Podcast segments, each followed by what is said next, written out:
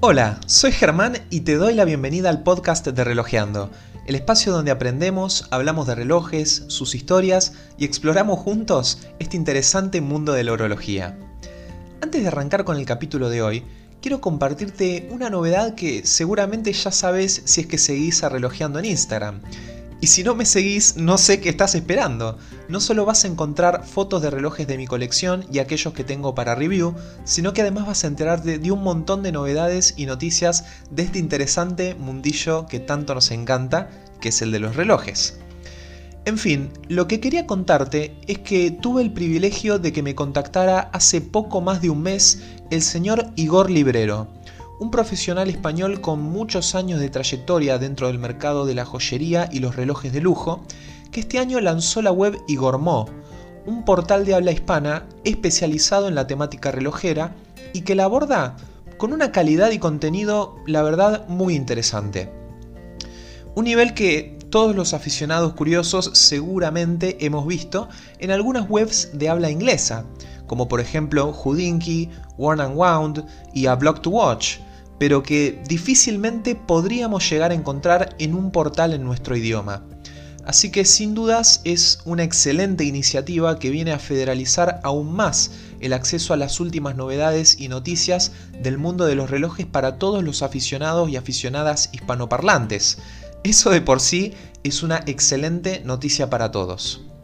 Pero puntualmente en lo que a mí concierne, tuve la suerte de que Igor se haya fijado en relojeando y en la que seguramente fue una de las decisiones menos meditadas de su carrera, cometió la terrible equivocación de invitarme a formar parte del equipo de Igormó.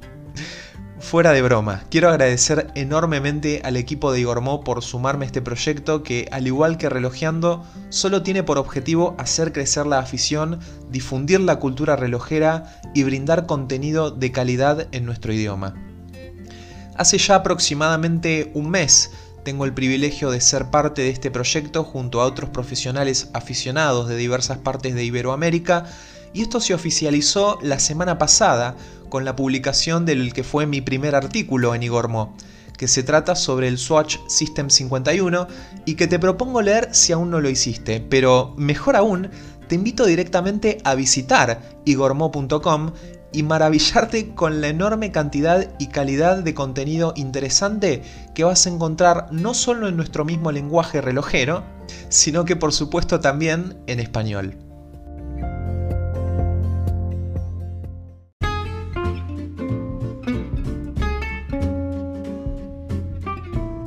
Cuando uno se va metiendo dentro del hobby relojero, va conociendo distintas marcas, diferentes modelos, se va interiorizando con historias interesantes relacionadas con estos relojes y casas relojeras.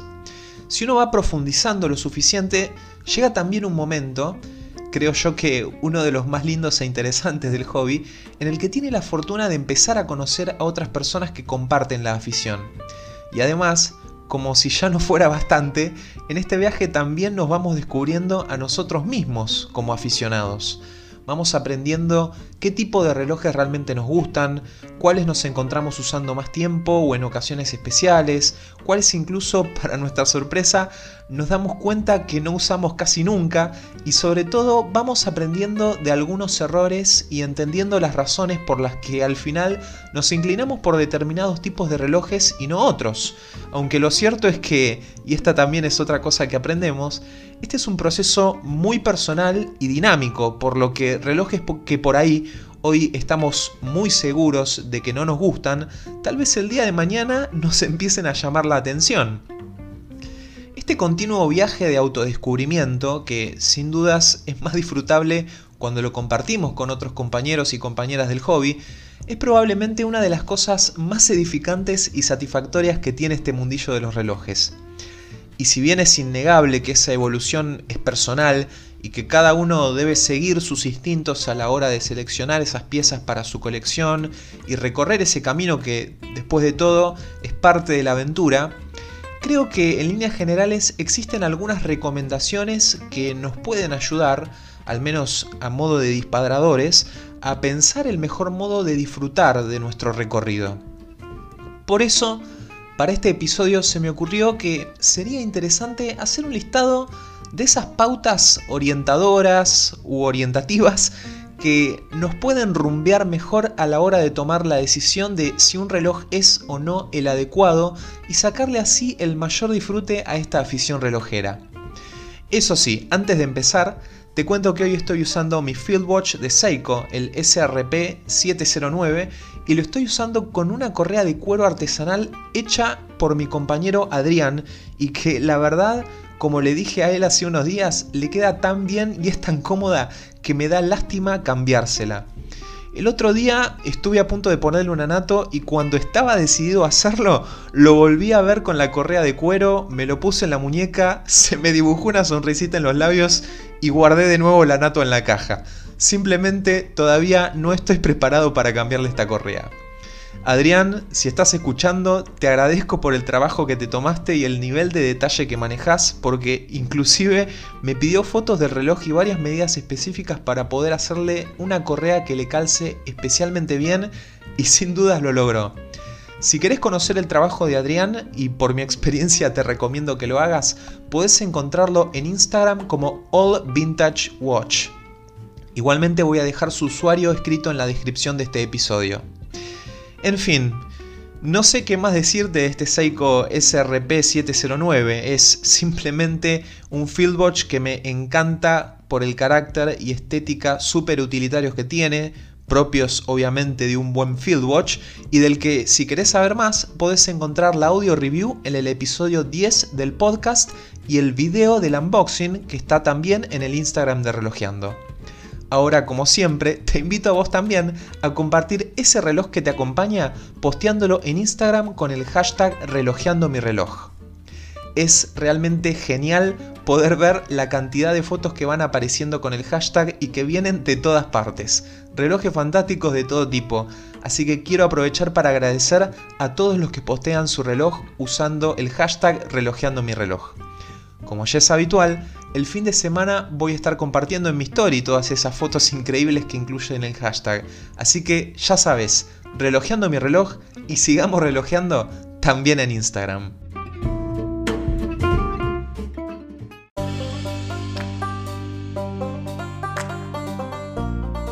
Ahora sí, vamos a hablar de algunas pautas orientadoras que creo que son útiles a la hora de pensarnos como coleccionistas y analizar cuál es esa próxima pieza que podemos sumar a nuestra caja de relojes. Sé que dije que estas pautas orientadoras no son precisamente reglas, ya que a fin de cuentas la idea es que cada uno disfrute libremente y a su manera, que recorra su camino, forme su colección a su modo y en definitiva gaste su plata como mejor le parezca. Pero, al menos para mí, esta primera pauta es la única a la que adhiero con carácter inflexible y tomo prácticamente como una máxima ética en la construcción de mi colección. Y es la siguiente, no admitir réplicas. En el episodio 14, que se trató principalmente de los relojes homenaje u homage, tomé por un momento el tema de las réplicas y expliqué por qué no estoy de acuerdo con ellas. Pero si todavía no lo escuchaste, te resumo mi postura. Una réplica, que en definitiva es un reloj falsificado, hace daño tanto a las marcas como a los aficionados. Tengamos presente que son relojes que buscan empaparse de los atributos intangibles de una marca, haciéndose pasar por ella. Es decir, que los fabricantes de réplicas no dan la cara, no se sabe quiénes son. Se esconden detrás del logotipo falsificado que estampan sobre productos que se ven parecidos a los originales, pero cuya calidad es indudablemente inferior, sin importar qué tan similares sean o qué tan bien acabados estén. Hay personas que lamentablemente son estafadas con este tipo de relojes, a las cuales se los venden por originales, pero también están aquellas que los compran sabiendo que son relojes truchos, porque evidentemente no les importan los relojes ni la relojería, sino sencillamente exhibir una marca costosa en la muñeca que les permita aparentar algo que no es. Sin duda ambas situaciones son muy tristes. Pero de entre el enorme cúmulo de razones para no comprar relojes falsificados, la primera razón y probablemente la principal es que son un delito. Por lo tanto, creo que todo buen aficionado debería, al menos desde lo personal, no alentar ese mercado. La segunda pauta orientadora que me parece interesante, y ahora sí, arrancando con lo que es orientativo y por ahí parte de la experiencia de cada uno, es la siguiente. No compres un reloj simplemente porque te dicen que tenés que tenerlo. Este punto parece obvio, pero a veces en medio de tantas reviews y recomendaciones de expertos e influencers relojeros que podemos llegar a ver o escuchar, aparece en muchas ocasiones una frase puntual que por tantas veces que se repite puede llegar casi a grabarse en nuestra cabeza y puede hasta terminar por convencernos.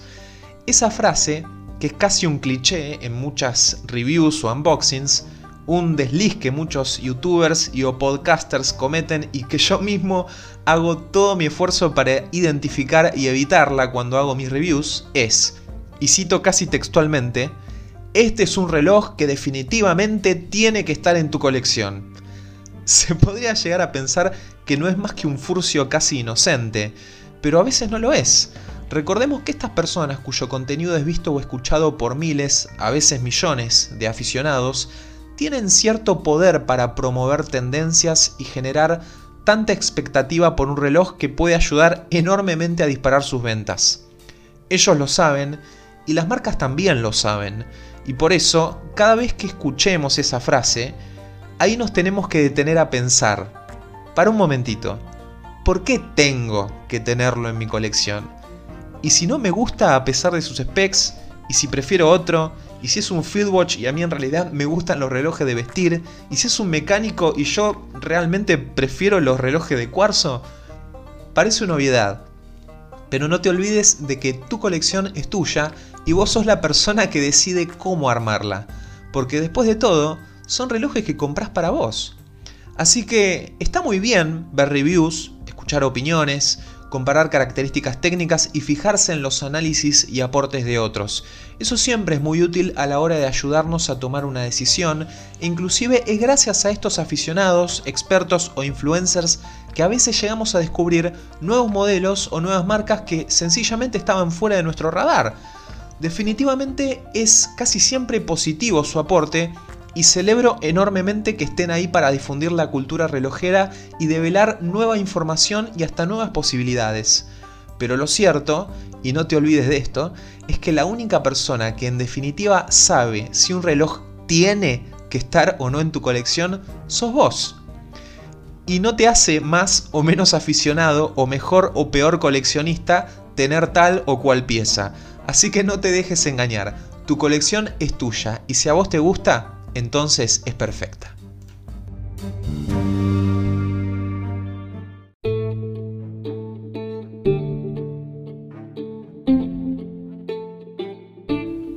El tercer punto es uno en el que podemos caer muy fácilmente y es ese reloj que te compras solo para tachar un casillero de la lista.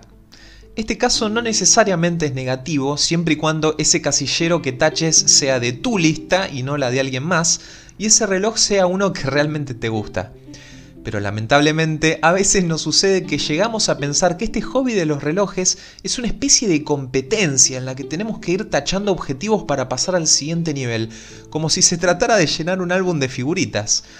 Entonces de repente vemos un reloj de vestir que nos gusta mucho y nos interesa y nos parece que realmente le vamos a dar uso, pero resulta que ya tenemos uno o dos relojes de vestir en la colección, así que en lugar de comprar ese que nos encantaba, nos compramos un reloj de buceo que en realidad no deseábamos tanto como ese dress watch, pero bueno, es que simplemente no teníamos un diver, así que está bien sirve para completar la colección, podemos llegar a decirnos casi como para convencernos.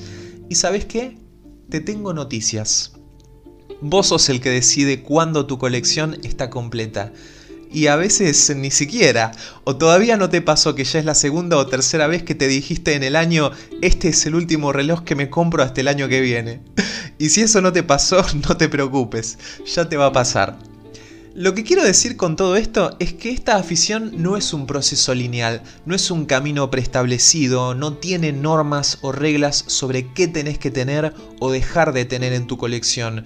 No es un álbum de figuritas donde tenés que conseguir el cronógrafo, después tenés que conseguir el diver, después tenés que ir por el field watch, después el dress watch. No, no, no tiene por qué ser así. Las reglas de esto las pone cada uno para sí mismo acorde a lo que le guste, a lo que sienta, a lo que busque experimentar y a lo que además vaya descubriendo sobre sí mismo en el camino. Y francamente deberíamos dar gracias a eso, porque si la lógica de los relojes fuera como la de llenar un álbum de figuritas, cuando nos quede por tachar el casillero del reloj calendario perpetuo con turbillón, lo vamos a pasar realmente mal.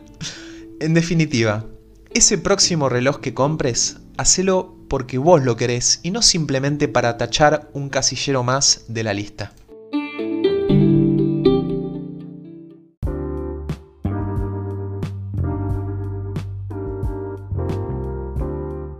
El caso que sigue es un clásico y es uno de los que más nos pone a prueba. Y hablo acá de el reloj impulsivo Cuidado con ese reloj que terminás comprando solo porque podés tenerlo ya. El problema con este tipo de reloj es que ni siquiera lo tenías en mente.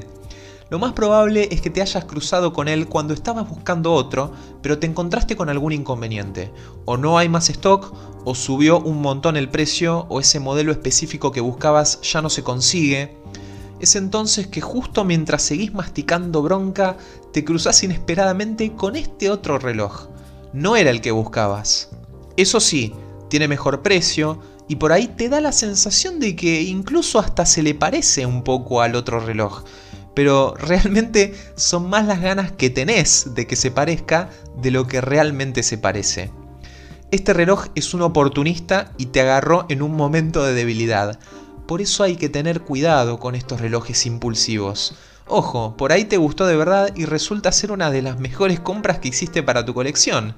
Pero también puede ser que te terminaste llevando un reloj que en realidad no querías y gastando en él parte de lo que habías ahorrado para conseguir ese otro reloj que sí querías y que tal vez bastaba solamente con esperar un tiempito más para poder obtenerlo.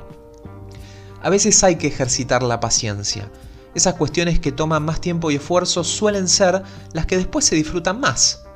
Tal vez a veces nos pueda generar mayor satisfacción ponernos un objetivo, ahorrar por un tiempo más e ir por ese gran reloj que nos encanta, que por ahí ir haciendo pequeñas compras impulsivas de varios relojes que por ahí nos pueden dar cierta gratificación en el momento, pero que al final no son realmente lo que queríamos. En la vida hay que elegir, y en este hobby, al igual que en la vida, también.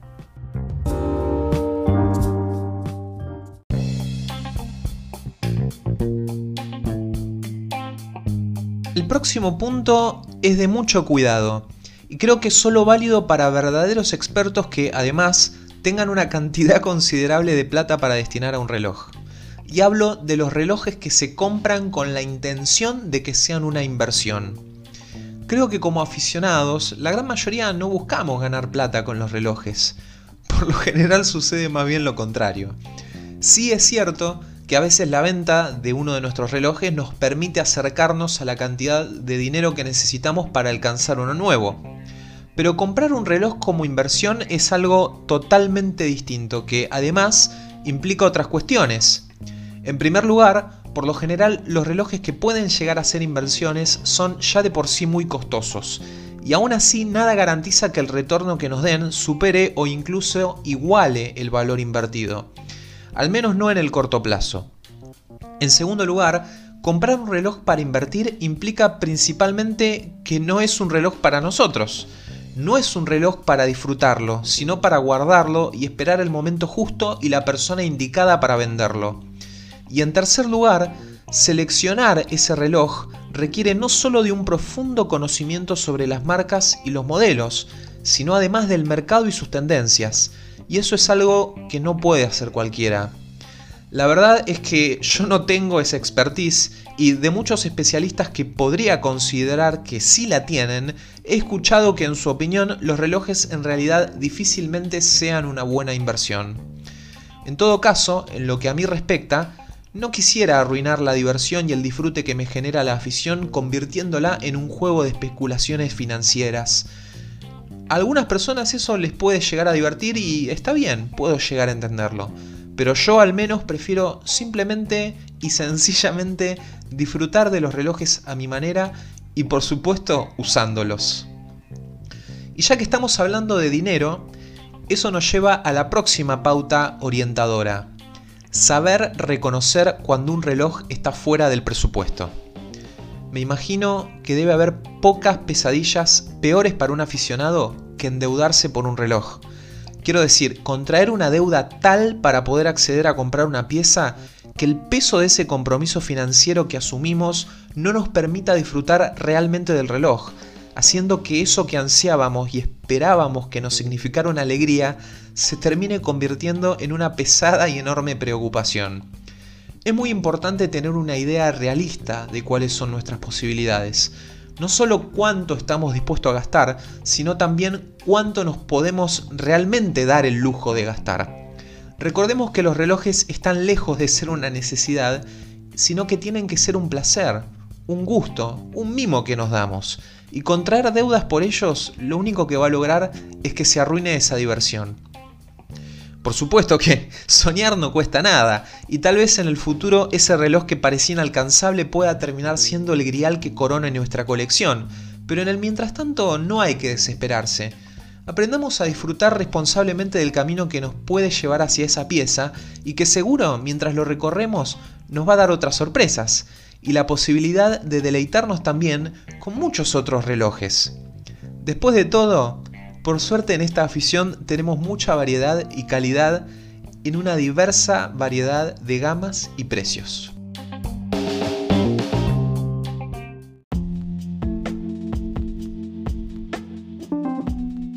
Finalmente, para terminar este listado, no quisiera dejar afuera una pauta que es tan obvia pero a la vez tan habitual que a veces duele. Y es cuidado con ese reloj que por más que te gusta, sabes que no vas a poder usar nunca. Y sí, hablo de ese diver que te encanta pero que tiene 45 milímetros de diámetro de caja y sabes muy bien que en tu muñeca que es más bien chica no te va a quedar como a vos realmente te gustaría y no vas a poder usarlo como corresponde que lo uses y como a vos te gustaría. También hablo de ese reloj de vestir que es un faro de buen gusto y realmente te fascina, pero que teniendo en cuenta que la última vez que usaste un traje o vestido elegante fue en el casamiento de un familiar o amigo, si es que no fue en tu propio casamiento, sabes muy bien que no va a ser una pieza que vas a poder lucir tanto como te gustaría. Casos como estos hay muchísimos. Esto no quiere decir que no puedas o no debas comprar esos relojes, pero en definitiva, si es para vos importante tener un reloj para poder usarlo y disfrutarlo habitualmente, sin dudas esta es una pauta importante a tener en cuenta para justamente evitar sumar a tu colección un reloj que cada vez que lo veas ahí solitario en un rinconcito de tu caja de relojes, te va a partir el corazón por saber que no estás disfrutándolo todo lo que te gustaría. Así que es algo que considero que también hay que tener en cuenta.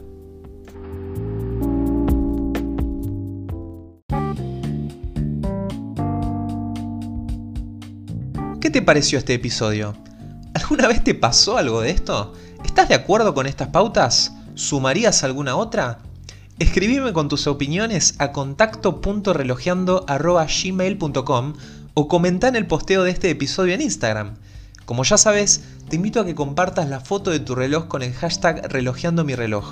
El fin de semana voy a estar subiendo a mis stories todos esos geniales relojes que postean con el hashtag para así compartirlos con toda la comunidad de Relojeando. Eso fue todo por hoy.